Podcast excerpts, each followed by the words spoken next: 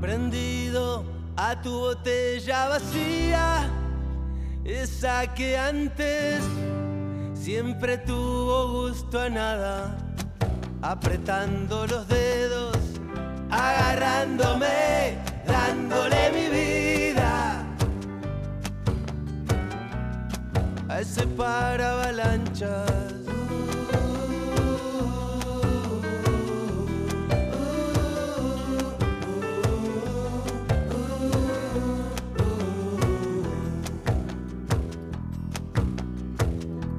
¿Qué tal? ¿Cómo les va? Bienvenidos.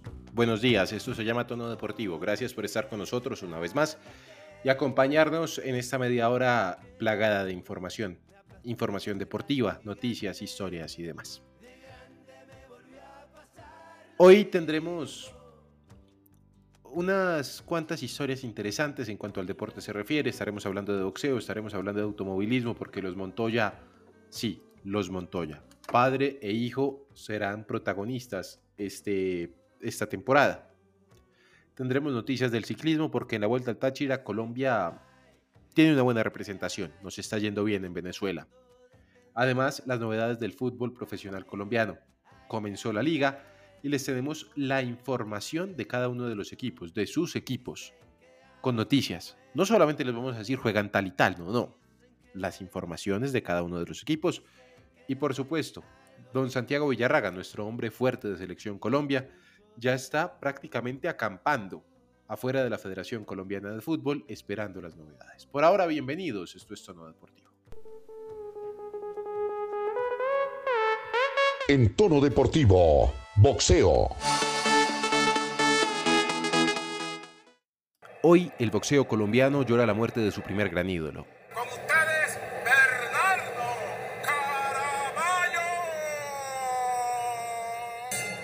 Nació el 14 de octubre de 1934 en Tierra Bomba. Sin embargo, desde muy pequeño su familia lo llevó a la ciudad de Cartagena. Un barrio bastante humilde, Chambacú. Yo cuando me acostaba tenía una esterita y cuando llovía tenía que recogerla porque se metía el agua. De vendedor ambulante a lustrabotas. Infancia y juventud dedicadas a aprender a sobrevivir. Fue en Cartagena en donde empezaría a forjar su carácter el que más adelante lo llevaría a entrar en la historia del deporte colombiano. Éramos en volador y nos metimos a boxeador. Caraballo fue el primer boxeador colombiano que disputó un título mundial. Lo hizo el 27 de noviembre de 1964 en el Estadio El Campín de Bogotá contra el entonces campeón, el brasileño Eder Joffrey. En el año de 1977, luego de perder seis combates de forma consecutiva, Bernardo Caraballo se retiró con una marca de 84 peleas ganadas, 18 perdidas y 6 empatadas, para un total de 108 combates a nivel profesional. Estewil Quesada, sobre la importancia de Bernardo Caraballo en el boxeo colombiano. Bernardo Caraballo significó mucho para el boxeo colombiano. Yo considero que fue el primer ídolo nacional del deporte colombiano. En la década de los 60, comenzando los 60, luego de ganar la medalla de oro en el torneo de los Juegos Nacionales de Cartagena. Caraballo era un boxeador estilista, un boxeador clásico eh, que lucía muy bien en el ring. Era el Muhammad Ali del boxeo colombiano. Juan Ali apenas surgía. Era un excéntrico cuando enfrentó a Mimón Ben allí en Bogotá y está el presidente Valencia en el ring 6, se lo presentaron y él, como siempre, después de la victoria le dedicó el triunfo a su mamá a Santos Rodríguez. Y como se le olvidó el nombre del presidente y el cargo, dijo, y a ese man que está ahí.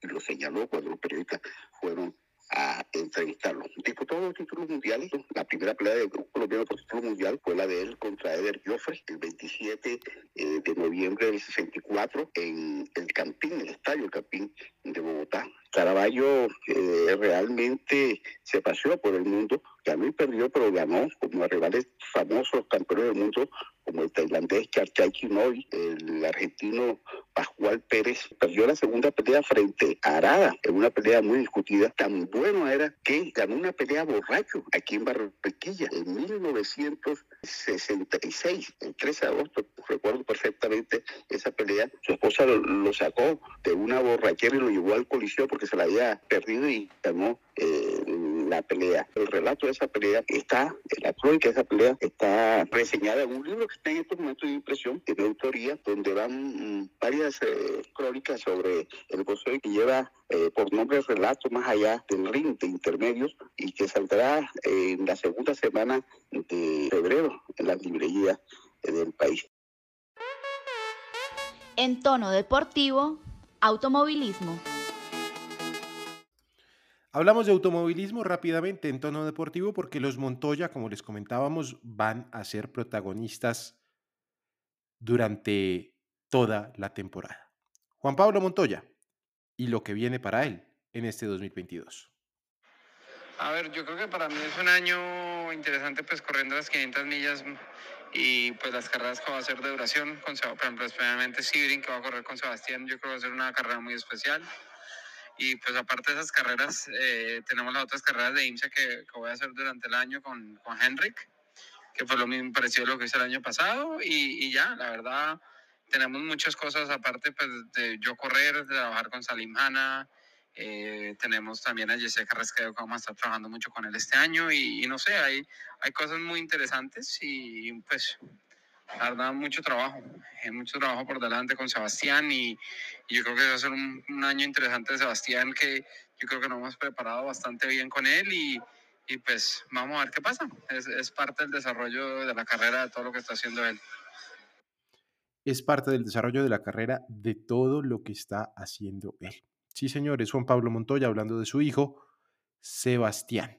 Sebastián Montoya, que recordemos, eh, pues estará compitiendo en el circuito europeo, en la Fórmula Regional Europea y también en la Fórmula Regional Asiática. Aquí está, el legatario, el heredero, el hombre que esperamos ver en algún momento en la Fórmula 1, Sebastián Montoya. Entonces estamos acá en Fórmula Regional Asia. Em, ya tuvimos dos días de testing. Mañana empieza el fin de semana con clasificación y una práctica libre. Em, honestamente, la guilla está muy competitiva. Tienen pilotos de Fórmula 2, Fórmula 3, em, de diferentes partes del mundo. Entonces la grilla está muy competitiva. Y sí, estoy corriendo con Mumbai Falcons, eh, apoyado por Prema. Es una gran experiencia, eh, es buena preparación para la temporada que vamos a tener juntos al lado de Prema. Eh, yo vi muchas las carreras este año de Fórmula Regional por Alpine y es muy competitivo. Eh, con Prema tuvimos un- una buena temporada el año pasado. Yo creo que este año va a ser difícil, pero vamos a trabajarle muy duro y ojalá nos vaya muy bien. Sí, ojalá les vaya muy bien. Era Sebastián Montoya en tono deportivo. En tono deportivo, fútbol. Ya vamos a hablar de sus equipos, pero antes conecto con don Santiago Villarraga, que como les digo está presto y preparado para todo lo que suceda de aquí en adelante con la selección Colombia. Don Santiago, las últimas novedades. Buenos días. Alejandro, cordial saludo para usted, para todos mis compañeros y todos los oyentes de Tono Deportivo. Y como usted lo dice, ya estamos en modo selección, estamos detrás de todas las noticias. Como lo dijimos el día de ayer, los jugadores van a empezar a llegar desde el día domingo, desde exactamente el día 23 de enero, 24 también van a estar llegando para que el 25 Colombia ya pueda tener su primer, su primer entrenamiento con equipo completo. Esa es la idea, obviamente, eh, toca esperar porque este fin de semana, pruebas COVID, tienen partido los, los jugadores y se pueden prese- presentar lesionados y demás. Eh, Para que el 26 ya Colombia pue- pueda entrenar para pensar lo que va a hacer contra Perú y apenas finalice el partido contra Perú el 28, el 29 hace recuperación y en horas de la tarde tomaría un vuelo charter rumbo a Córdoba para preparar lo que va a ser el primero de febrero el partido frente a Argentina. Argentina que no contará con Lionel Messi, ¿cierto, don Santiago? Sí, señor. Recordemos que el París y la selección argentina llegaron a un acuerdo para que el astro argentino no esté en los próximos juegos de eliminatoria, igual que Neymar. Y además vale recordar que en este partido no se va a tener el aforo completo, teniendo en cuenta la sanción que se le puso la FIFA y la Conmebol a la AFA. Muy bien. A partir del lunes, toda la información de la selección Colombia.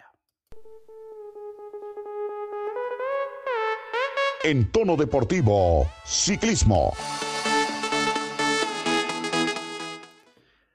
Los escarabajos colombianos se encuentran repartidos por todo el mundo, básicamente, pero ahora ponemos la mira en Venezuela, en la vuelta al Táchira.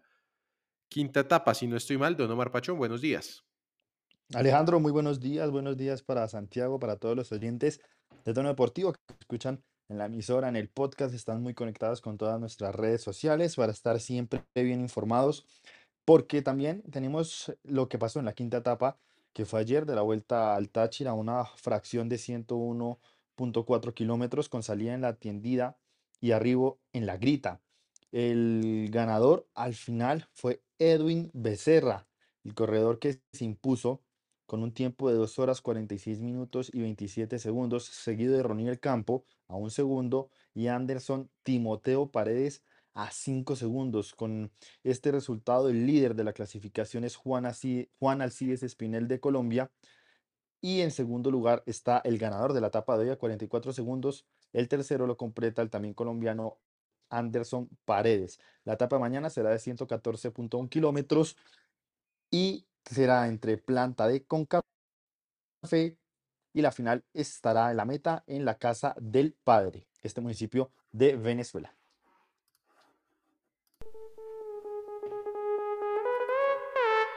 En tono deportivo, fútbol. Y empezamos a hablar de fútbol profesional colombiano. Lo que se viene este fin de semana, porque ya era hora de que volviera a la liga, con todos los problemas que tiene, sin saber finalmente qué pasó con el embrollo entre Jaguares y Unión Magdalena, digo entre Llaneros y Unión Magdalena. Según el presidente de la DIMAYOR, el señor Fernando Jaramillo, eso está en una comisión y en la comisión decidirán en algún momento, no se sabe cuándo. La fiscalía ya dijo que no hubo ningún tipo de arreglo o que al menos ellos creían que no había arreglo. En medio de todo eso, sí, hay fútbol y seguramente hay noticias.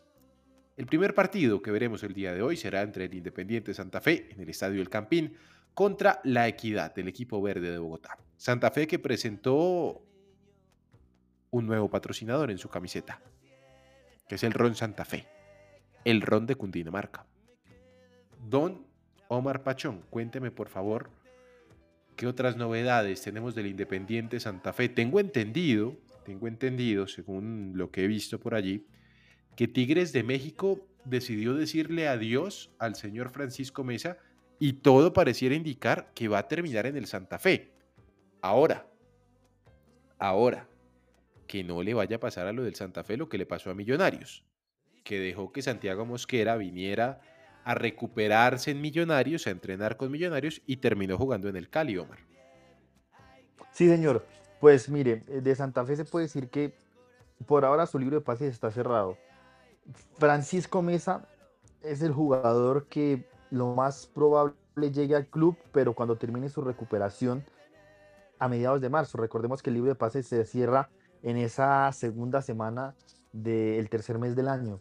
Y por eso es que todavía no va a ser una contratación oficial por ahora Francisco Mesa estará entrenando con el equipo, tiene el aval de Martín Cardetti para terminar de recuperarse en las instalaciones y ya, viendo su recuperación y viendo el nivel del equipo y lo que se necesita, decidirán a finales de febrero o incluso de pronto un poco antes qué pasará con el central que ya militó en Independiente Santa Fe y es referente del equipo. Tigres lo despidió también como todo un señor, ganó títulos ahí y pues no contaba mucho ya para el Piojo Herrera en este semestre, en esta temporada. Y el otro que está entrenando con el equipo que tiene la y no ha sido inscrito y está también pendiente de eso es Julián Anchico, que puede ser un refuerzo para Santa Fe y es un jugador, un hombre de la casa. Un referente, un histórico se le puede decir, campeón en 2012, campeón en 2016, campeón de Surugabank. Tuvo buen torneo con Jaguares, ya es grande y seguramente podría aportar algunas cosas. Don Santiago, por el lado de la equidad, ¿qué tenemos?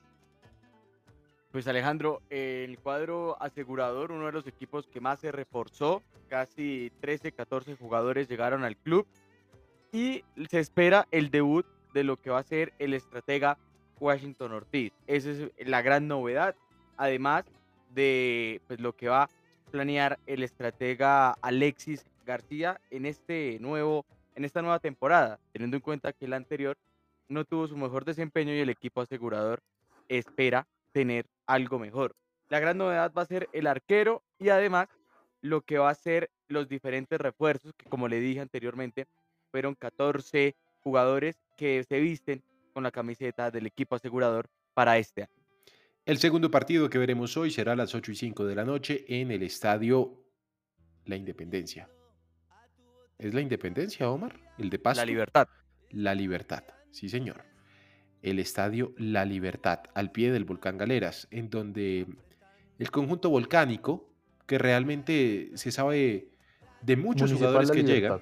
Sí, ah, pero ese es el de Pasto. Sí, señor. Ah, sí, ve Santiago, yo no est- Ah, bueno, La Libertad. La independencia es el de Es el Tunja. de, el de Tunja, sí señor. Bueno, Sí, señor. en el estadio La Libertad de Pasto. El Pasto, dirigido por Flavio Torres, recibirá a Millonarios. Millonarios, Muy buen estadio, Alejandro. al menos eh, le hicieron una buena renovación. Vamos a ver cómo se ve después Ujú. de estos meses de parón.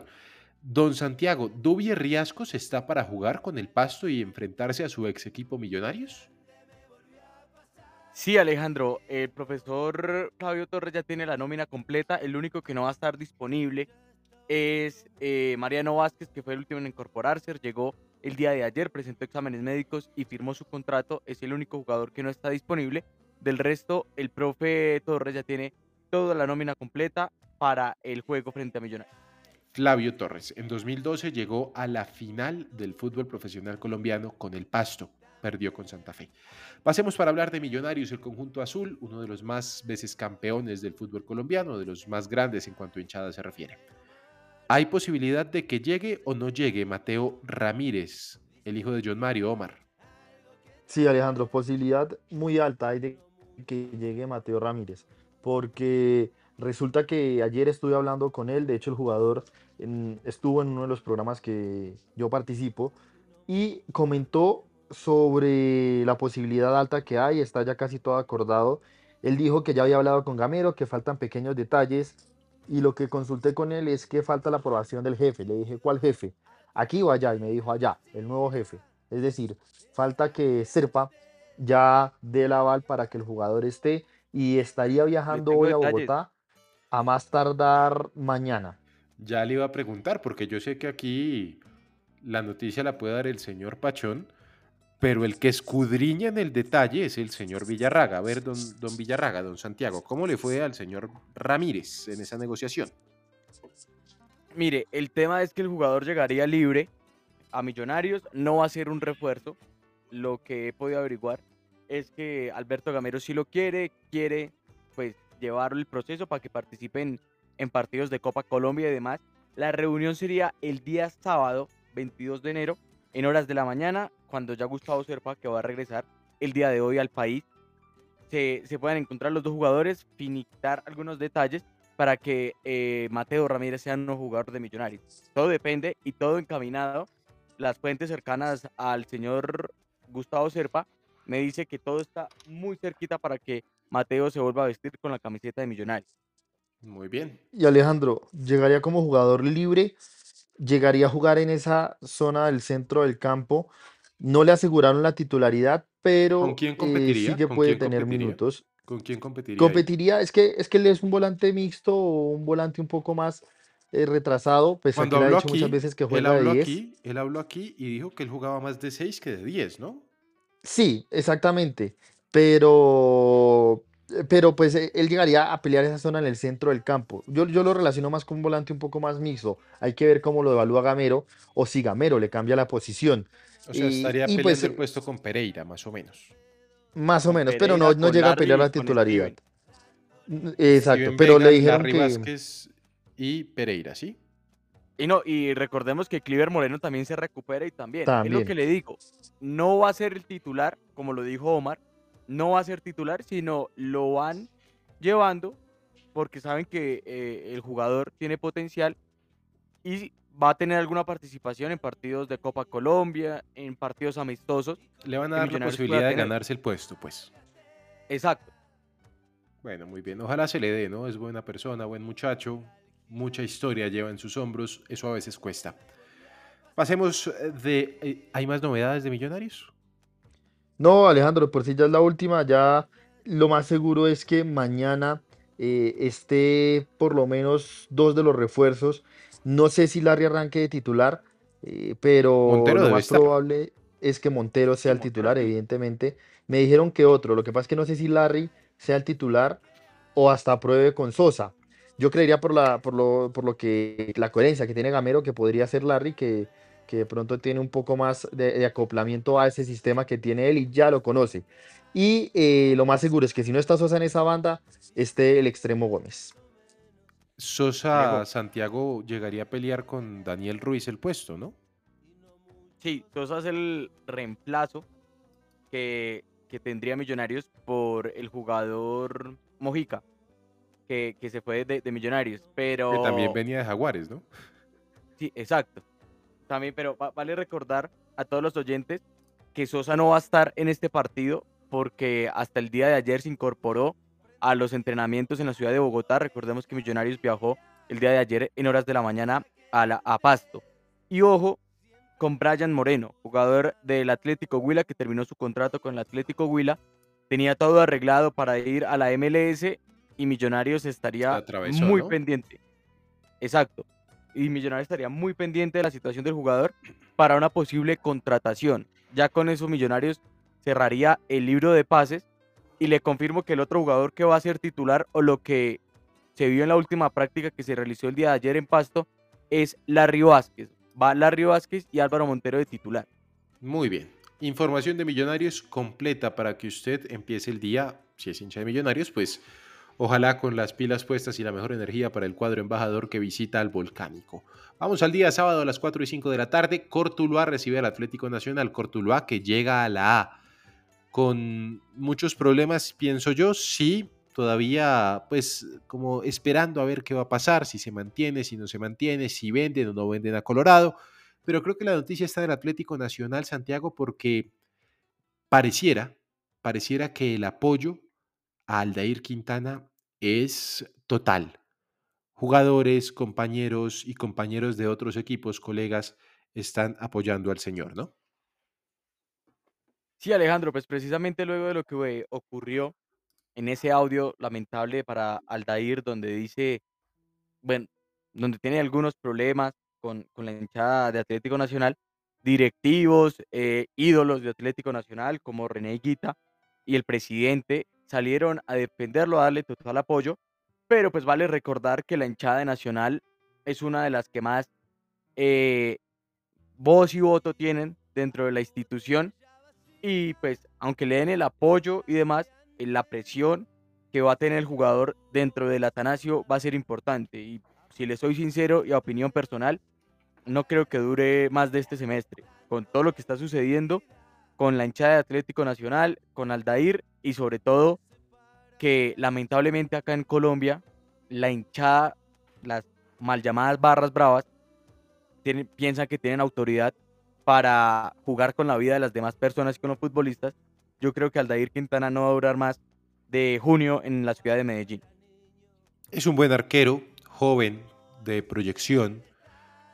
Como todos los arqueros, se tiene que comer cientos de goles y se los va a comer todos, pero lo que dice Santiago es verdad. Hay que cuidar y respetar la vida de cada una de las personas.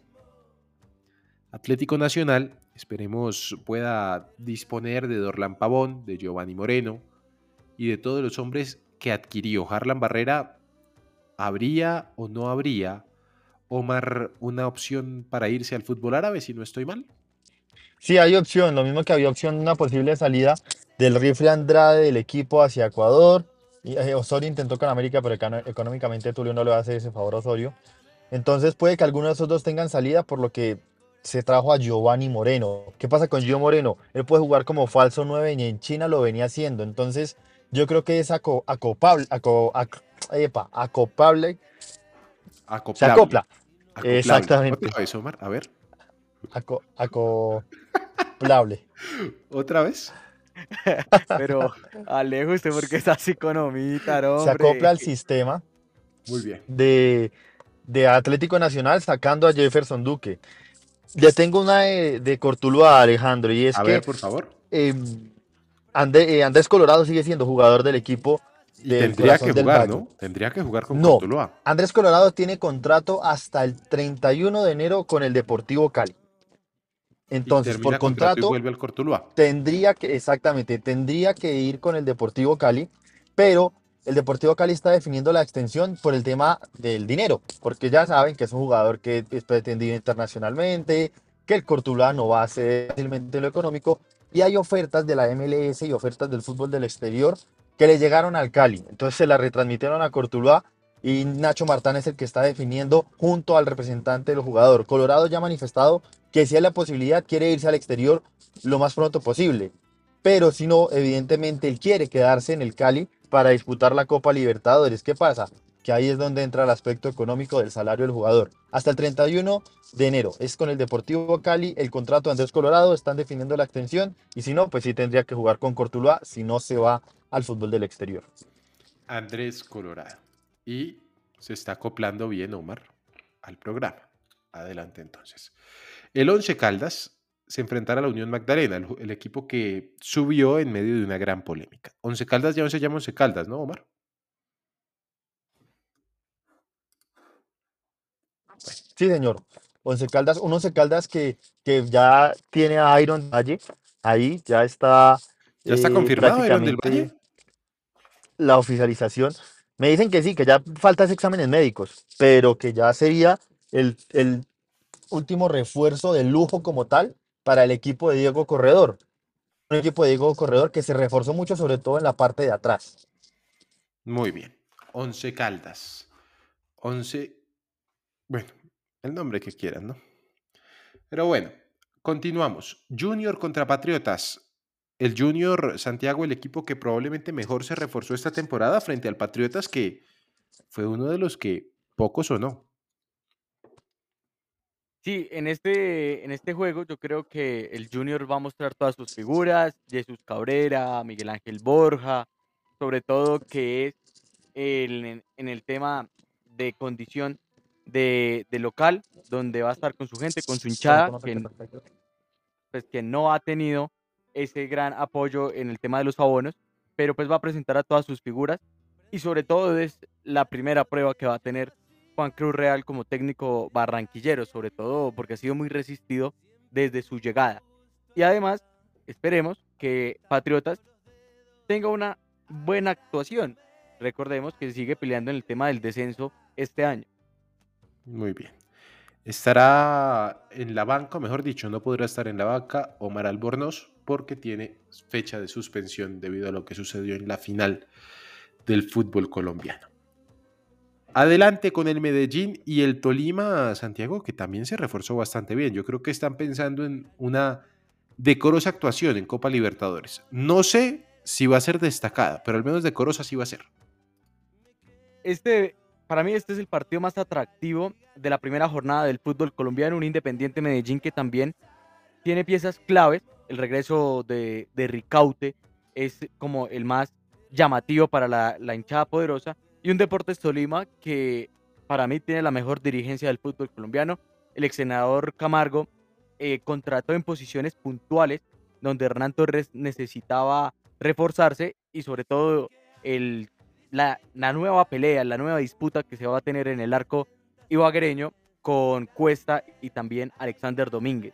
Me imagino que en este partido Hernán Torres ya tendrá en su cabeza el once titular, me imagino que va a estar el jugador Michael Rangel, lo que le digo, la disputa en el arco va a ser algo bonito para ver en este torneo, pero también es un equipo que puede pelear o que va a pelear el torneo en Colombia y va a tener, se lo aseguro, una excelente actuación en la Copa Libertadores.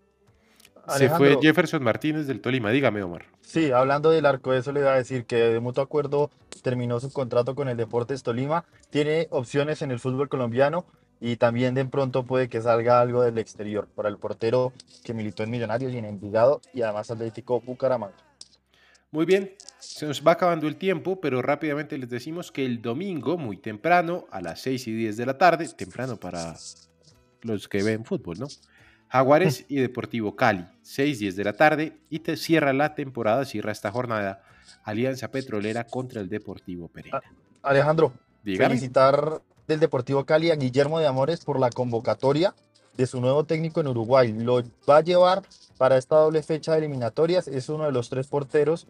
No está Muslera y sí está el arquero del equipo vigente campeón de Colombia. Se va a valorizar el señor Guillermo de Amores, aún más. Alejo, Dígame, Santiago, la última y nos vamos. la última, para confirmar que Juan Fernando Quintero ya se encuentra en Argentina. El día de hoy va a presentar exámenes médicos y en horas de la tarde va a ser oficializado como nuevo jugador de River Plate. Y la última, la última Alejandro, Nelson de Osa, que se habló de llegar a Millonarios Atlético Nacional, que estaban en ese rifirrafe, eh, ya fue eh, oficializado por parte del presidente Atlético Huila como jugador de Estudiantes de La Plata. Se habló de, se habló de Racing de Avellaneda, pero no, al final es Estudiantes de La Plata el que se hace con el, con el 50% de los derechos del jugador. Y con esta terminamos. Feliz fin de semana para todos.